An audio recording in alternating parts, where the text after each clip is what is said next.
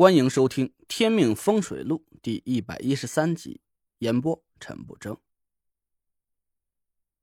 我的胸口被那道白光撞得生疼，我同时感受到了一股凌冽的金戈之气，还夹杂着一丝土腥气。我思索了一下，心里大概有了数。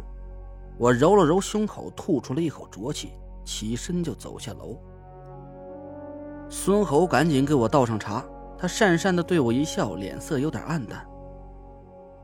陈大师，我知道以前我做过不地道的事儿，也不敢求您原谅。可兰兰和他妈是无辜的，求您无论如何救救他娘俩，这个您收着。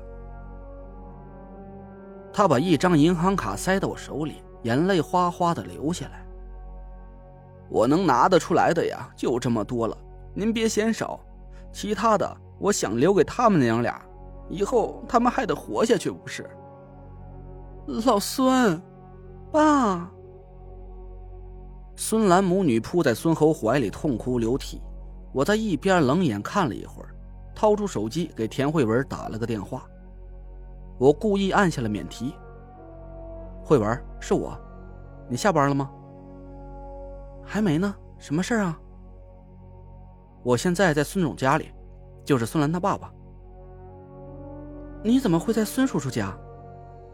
哦，他家宅子闹鬼，我过来看看。什么？闹鬼？那他们现在怎么样了？我故意的咂了咂嘴，这个挺危险的。潘师兄过来解煞，已经被鬼打的就剩半口气了。我刚才去看了一下，这个鬼很难对付呀。不出意外的话，他们全家就剩下两天。哦不。也就一天半的命了。田慧文一下子就慌了，他声音里带着哭腔：“累赘，你要是有办法就救救他们吧！我是孙叔叔看着长大的，孙兰是我十几年的好姐妹，我不想让他们有事儿。”我回头看着孙侯一家三口，他们都听到了田慧文的话。孙兰母女俩流着眼泪，孙侯的脸上是一阵青一阵红。我笑了，好，听你的。田慧文破涕为笑，哼，那你也小心点小兰吓坏了吧？你告诉她千万别着急，我马上就赶过来。好，哎，你来的时候啊，先去买点东西，九只大公鸡，毛色要鲜艳，要活蹦乱跳那种。对了，再买些蜡烛，要红色的，嗯，一百支吧。另外啊，再买酒钱上等的朱砂。两箱高度白酒。田慧文答应了一声，刚要挂电话，我又赶紧叫住他：“哎哎，还有一样东西，也是最重要的一样。什么呀？你想办法弄把杀牛的刀，杀的牛是越多越好。”田慧文愣了一下：“啊啊，好，我马上去办，你等我。”田慧文挂了电话，我朝孙猴笑了笑。慧文让我救你们，我这个人呢最听媳妇儿的话，那我就试试吧。孙侯惊喜的连连点头，他们一家三口在一起是抱头痛哭。我是有点小得意，这又赚了孙侯一笔钱，又给田慧文笼络了人心。等田慧文来的这段时间，我去洗了把脸，又感觉右眼皮在跳个不停，我捂着狂跳不止的眼皮，心里是一阵发慌。给顾家解决煞局，整个过程除了蒋亮受点伤，其他的还都算挺顺利的。这看来眼皮跳不是应该在顾家的事上，那到底是什么呢？难道说这次给孙家解煞，我会遇到什么凶险？可我都已经答应孙侯了，也收了他的钱，现在反悔也来不及了。我心神不宁的在沙发上喝着茶。天刚擦黑，田慧文就急匆匆的赶到了孙家。慧文，你来了。孙兰一把抱住了田慧文，大哭了起来。谢谢你，我上次真的不是想故意杀你的，你你别生我气了。田慧文红着眼圈，累赘都和我说了，你是被人下了咒，我从来都没怪过你。两个女孩抱在一起，我去田慧文车上把东西搬进了屋里，堆在客厅的角落。我检查了一下田慧文买来的东西，满意的点点头。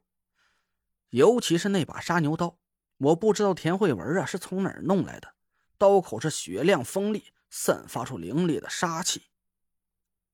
我把朱砂分成了九份，用塑料袋装起来，抬头看了看时间，都快晚上七点了。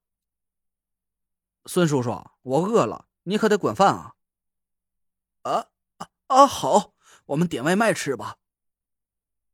我指了指鸡笼子，这不现成的食材吗？就别点外卖了。你把鸡杀掉一只，全部鸡血都单独留出来，我有用。啊，杀鸡啊！啊啊，好吧。我看了看那九只大公鸡，指了一只最肥壮的。就他吧。孙猴苦着脸提起一只大公鸡，走到院子里就开始收拾。大公鸡咯咯的哀嚎着，喷了他一些青绿色的鸡屎。忙活了半个多小时，孙猴才满头大汗的提着收拾好的鸡跑回屋里。这这从来就没干过这种粗活，耽误了这么长时间，都饿了吧？我不怀好意的笑了笑。没事儿，明天你就熟悉了。啊，什么意思啊？我忍着笑没理他。我让孙猴从鸡脖子上取了九块生猴骨，一起泡在鸡血里。孙猴提着鸡，这个要怎么用啊？我笑笑，炖熟了用啊。孙兰母女俩很快就做好了饭，我厚着脸皮吃了三大碗。说实话，孙兰她妈妈炖的鸡比我做的好吃多了。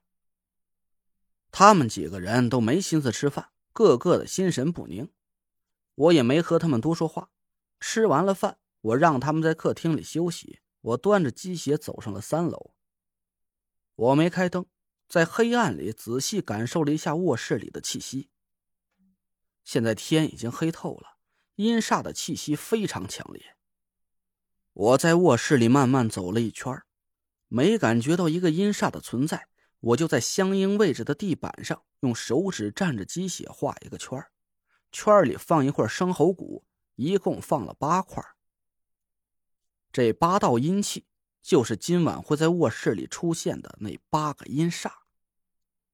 确定了那八个位置之后，我又在卧室门口正中用鸡血画了个圈把最后一块生猴骨放在圈里。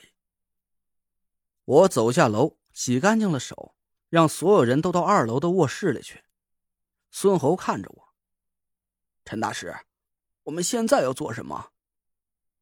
我问孙猴：“这脚步声是不是每天都在凌晨一点准时出现？”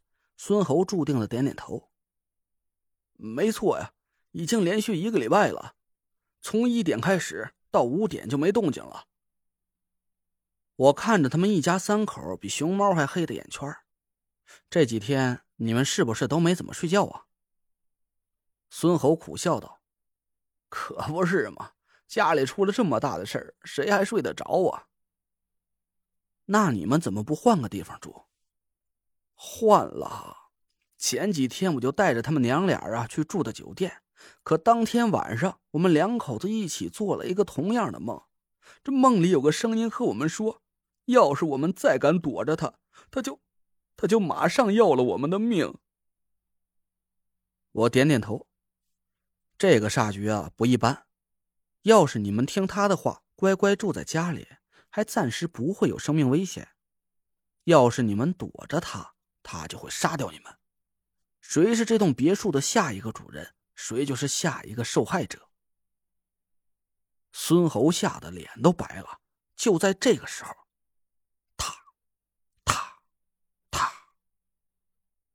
三楼的卧室里传来一阵规律的脚步声。您刚刚听到的是《天命风水录》，我是主播陈不争。订阅专辑不迷路，麻烦您哎，再给我个关注。